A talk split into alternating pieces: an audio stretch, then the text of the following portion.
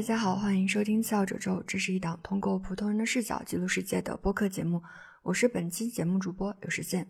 这期节目是我的单口，想要聊一聊摧毁和重建这个主题。选择这个主题很大一部分原因是因为在过去一段时间里，我一直都处于这个阶段，处于被摧毁，然后一点一点重建这个过程。嗯，大概是从二零二二年九月，我发布了一期关于惯性的无力感这样的节目。当时有提到一个在随机波动 newsletter 里看到的问题，大意是说，如果生活已经分崩离析，强大的惯性会将我们困在原地吗？在最初看到这个问题的时候，我就感到了一阵后怕，也是这个问题最终推动着我下定决心从杭州搬到大理。虽然听起来很荒唐，但那个时候我非常想要确认一下那个强大的惯性是否已经困住了我。不过还好，事实证明我还保留着一些行动力，所以我大概是从二零二二年底打包行李寄到大理，然后很快就在自己很喜欢的一个村子里租了一个居住空间，还把自己的书房打造成了一个对外开放的小书店，也算是实现了一部分的人生理想吧。那段时间刚好有一些朋友在大理。于是我就过上了一种看起来很忙碌、很充实的生活。白天处理一些线上的工作，午休的时候也就骑着小电驴去淘一些二手的家具。晚上的时候和朋友一起嗨，这样的生活每天都有很丰富的刺激。而且我似乎带着一种报复性的动力，我想要去重建自己的生活，想要重新把自己的灵魂安顿下来，想要在非常荒诞的现实中，嗯，守护住自己日常生活的阵地。就似乎是为了证明一些东西而去做一些事情。在这个过程中，我也有一些很微妙的感觉。就虽然我积累了很多生活的素材，但是我都没有录成单口，因为每次我好不容易有一些表达欲的时候，想要试图沉到自己内心深处去收集一些细微的感受，我都会被一种说不上来的苦闷感给驱逐了出来。如果我们把情绪比作一片海洋，那那个时候我能感受到我的情绪海底其实居住着一个幽灵。他好像把守着一片禁区，就是每次我想要靠近的时候，他就会阻拦着我去触碰某一部分的记忆。嗯，当然，我好像也没有足够的勇气和力气去面对那个部分。嗯，后来我反复的去试探，我开始意识到这个压抑感可能是来自于过去几年感受到的政治性抑郁，或者是某一个粗暴僵化的系统带给我的震撼感。这种复杂的感受，它除了无力感之外，还带着一种令人难堪的实力悬殊。对，可能以前太天真了吧？脑子里虽然知道有一套隐秘的权力规则，但心里还是会幻想会不会有人跳出来制衡。现在发现啥啥都没有，不仅没人制衡，可能为虎作伥的人更多。就是这种可笑的讽刺感，它让当时的我觉得心里的那些脆弱的、微弱的感受变得不值一提了。因为每次想要聊一聊的时候，都会被自己打发掉。因为它似乎变成了一种大家都知道，所以没必要讲的疼痛感，就像是你走在路上被一块石头狠狠地砸中了，你准备破口大骂的时候，发现路上的每一个人都被砸中了，那这样的感受还值得讲述吗？我不知道你答案是什么，但是我们的答案可能没有那么重要，因为现实给到的答案就是不值得讲述了。这块石头它变成了一种沉默的集体创伤，它需要被压抑，而不是被唤醒。其实我也不想轻易的去碰疫情期间的记忆，因为一想起来，我心脏就会有一种类似溃疡的那种不舒服的感觉。可是我不得不去碰，因为我如果还想做播客，那我就需要去面对和回应那些阻塞我表达能力的东西，也需要去处理让我感受到恐惧和压抑的部分吧。最初我选择做次要褶皱的初心，就是希望能够通过普通人的视角记录世界。那如果我对我自己感受到的这部分闭口不提的话，那这档播客其实也没有什么意义了。所以在没有去录单口的这段时间，我其实一直在暗暗的积攒内心的能量，想让自己有足够多的心理余地去拆开那一团堵了我很久的大石头。我想去看看它到底是什么。那刚好最近状态还不错，可能是因为冬天过去了吧，有一些很真实的力量感也都重新长出来了，所以我也想在这期节目里面去直面这个主题，去聊一聊被迫拆除所有的空中楼阁，又鼓起一点勇气重建是一种怎样的体验。我想它可能是我个人的体验，也可能是我们每个人都在经历的事情。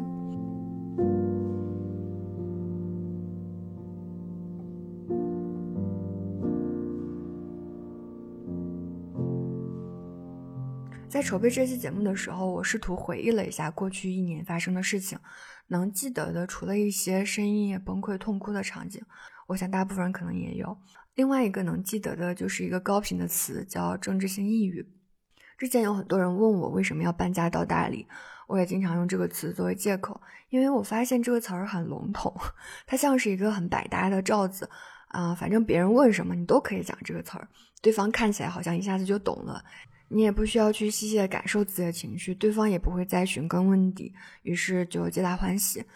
但是当我想要去认真的处理这个创伤的时候，那我就不可能停留在这个词语的层面，因为正直是如何让不同的人感受到抑郁的，这个过程一定是有差异性的。它可能是让你的某一个防线一点点崩溃，也可能唤醒了曾经有过的创伤吧。每个人的软肋不一样吧，所以重新修复的时候，选择切入点也会有所不同。那以我为例，真正让我失去表达能力的，不仅是荒诞的现实，而是面对这种碾压性的力量，我之前觉得很坚定的东西都没有经得住考验。嗯，不仅是对于文明的信任，对于人性的信任，对于制度的信任，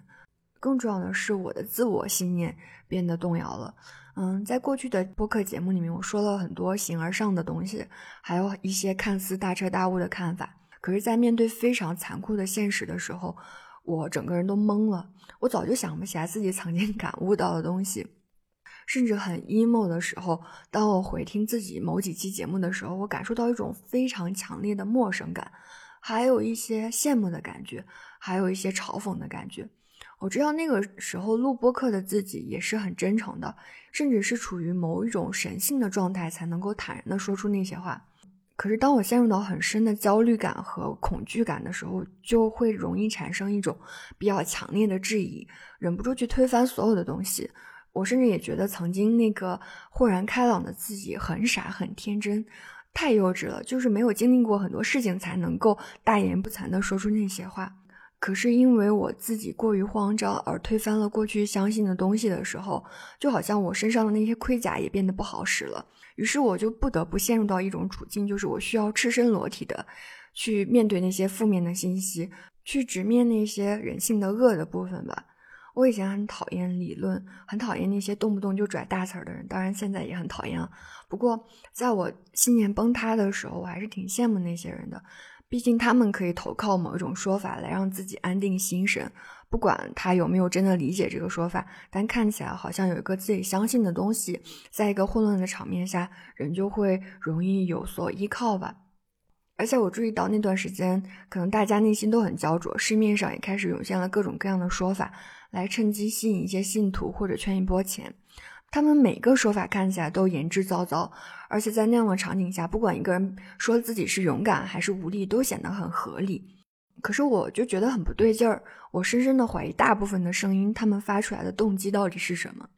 嗯，那个时候我觉得我像是一个哑巴，我非常警惕的盯着每一个侃侃而谈的人的嘴巴。当时我就很讨厌两类人，我现在依然讨厌他们，非常讨厌。第一类人就是那种从宏大视角看问题的人。他们越是沉着冷静，我就越觉得他们虚伪。他们可以通过一些理性的防御来让自己精神抽离，免于一些焦虑。我觉得这些 OK 的。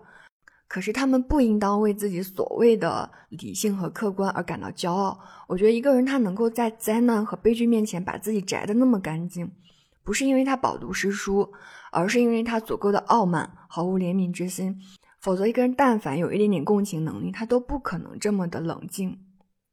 嗯，我第二类反感的人是那些快速站出来主张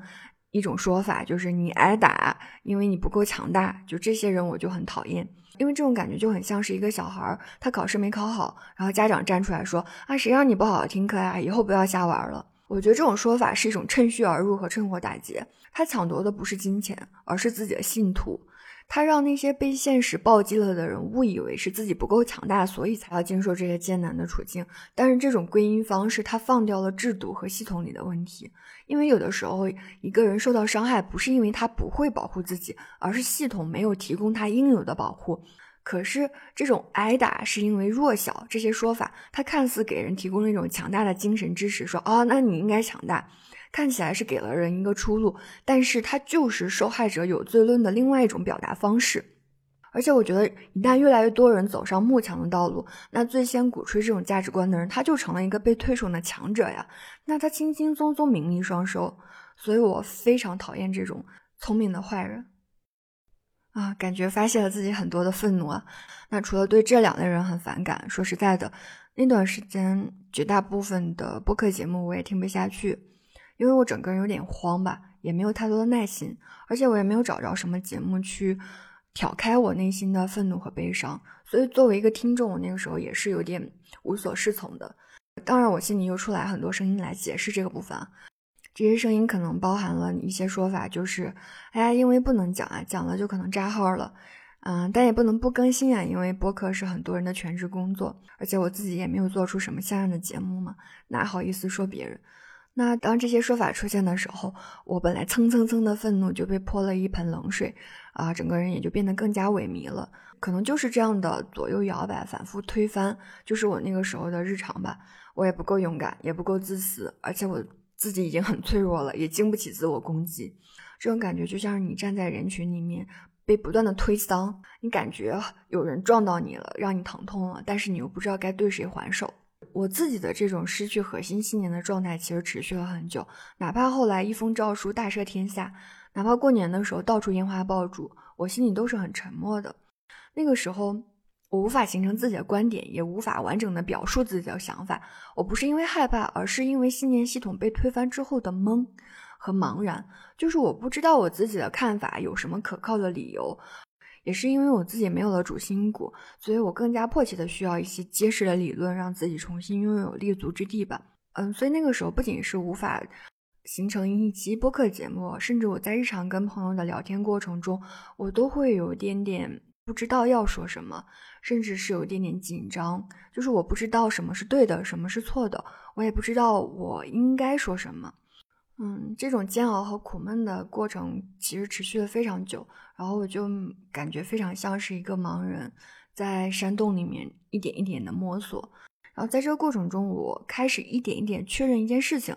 就是当我想要重建我的信念系统的时候，不是应该相信哪个说法，而是我要选择相信哪个说法。因为经历了一个非常极致的推翻和质疑之后，我发现没有对错，只有取舍。而取舍的结果也没有对错，只有是否忠于本心。嗯，当然这样听起来非常的不理性啊，非常的主观。因为常规来讲，应该是看看哪个说法更有道理，然后再相信，对吧？可是我慢慢发现，道理这个东西，其实正反两面都是说得通的。而且只要一个人他表现的足够笃定，只要他特别想要拥护这个道理，那他一定有能找着一些论据去让这个道理看起来非常的结实，而且。非常极端的来讲，如果一个人杀了人，他也有一些道理可以让别人觉得他情有可原。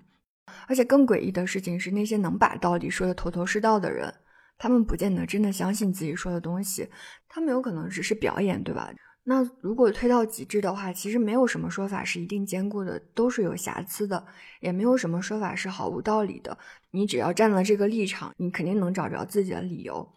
所以可能也是在向外的上下求索里，我发现自己一直找不着重建系统的材料，而且也找不着什么自己可信的东西。然后我开始向内去找，我在想会不会重建自己核心信念的时候，不是向外去找别人说的某一个道理，而是应该去慢慢的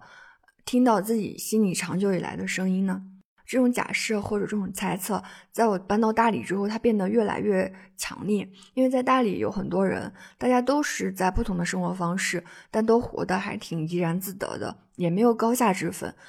那比如说，我一个按部就班的上班族，我会羡慕我的一些朋友夜夜笙歌，也会羡慕一些朋友去徒步旅行。可是羡慕归羡慕，我并不打算成为他们，也不打算去劝服他们。大家各过各的，谁也不碍着谁。我可以选择一种我愿意的活法，而不需要自证。也可能是因为到了这种非常宽松的、没有一个主流生活方式的地方，我发现，当我小心翼翼的去尝试一点点确认之后。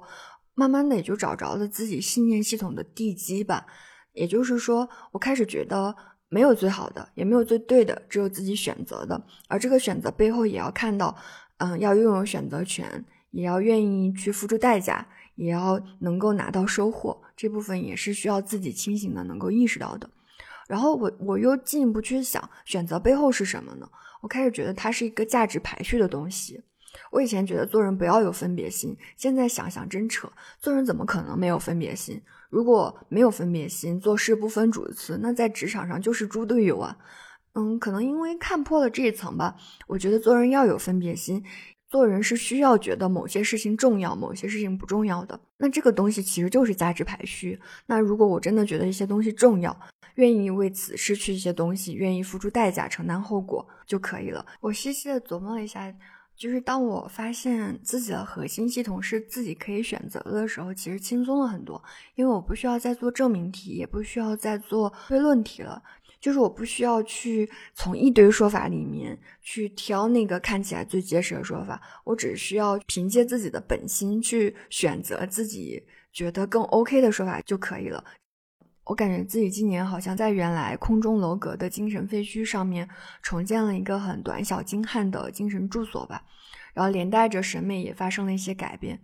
比如说，我现在会觉得“释然”这个词儿并不比介意显得更高级，因为有些时候有些人的释然，他不过是为了自己的体面，假装云淡风轻。然后“松弛”这个词儿，它也不会比紧绷更值得我赞美。因为太多人表演松弛了，太多人去炫耀松弛了。真正能够做到松弛的人，我相信这个世界上没有那么多。而且我开始欣赏建设者和参与者这种比较务实的角色。嗯，我也没有那么欣赏那些厌世和抽离的状态了。我好像也不愿意轻易的放弃一段关系，也允许自己不那么洒脱。我开始允许自己变得刻薄了。我发现，做一个刻薄的成年人，去释放自己的攻击性，去释放自己的爱。其实非常的爽。我想到最近有一次我去大理的一个寺庙，因为某一个机缘，就跟某一个和尚浅浅的聊了一会儿，然后聊着聊着，我发现对方说的是个啥玩意儿啊？他就很像是一个穿着和尚的衣服，但是不咋看书，也没有真实体验，只会拽大词儿的人。然后我就深深的困惑，为啥排在我前面的那个女生还对这个和尚毕恭毕敬的道谢？我感觉太给他脸了。然后当时我就很想怼他，但是我又很怕在佛像面前怼和尚会不会遭报应。嗯，当然了解佛教的朋友可以在评论区跟我说一下答案，就是在佛像面前怼和尚会不会遭报应啊？总之那个当下吧，我没有怼他，但也没有忍受他，就直接打断了他的长篇大论，我就走了。然后发现这个感觉太爽了，因为在我自己重建的新年系统里面，我依然选择了文明啊、礼貌、尊重人啊这些词儿。但是他们不再是一个宽泛的自我驯化，而是一些非常精确的词儿。就是我开始觉得，我不需要尊重所有人，我只需要尊重我觉得值得尊重的人就可以了。可能也是经历了信念系统被摧毁的过程吧，我才注意到这个世界上有太多说法了，也有太多活法了。每个人的活法都还可以变成某一种可以讲述的说法来吸引别人。比如说啊，你在大理怎么怎么怎么样，或者是啊，你在北京怎么怎么样。然后再配上非常强大的算法，我们会被很多看起来还不错的模型诱惑着。但是我觉得我们是不可能先于自己的体验去找着那个绝对正确的生活样本的，也不存在这个东西。实际上，我们只能选择一点点自己想要相信的东西，然后在自己的生命里去尽可能的实现它，去守护它。即使最终没有形成一种被很多人追捧的说法和活法，那至少也有很真实的活过。好了，那这期节目就到这里了，谢谢你的收听。如果你喜欢这期节目，欢迎转发、推荐或者订阅。希望通过作品认识更多的朋友。我们下期再见，拜拜。It's been seven hours and fifteen days. Since you took your love away. I go out every night and sleep all day since you took your love away. Since you've been gone. I can do whatever I want. I can do whatever I choose. I can eat my dinner in a fancy restaurant, but nothing can take away these blues. Nothing compares. Nothing compares to you.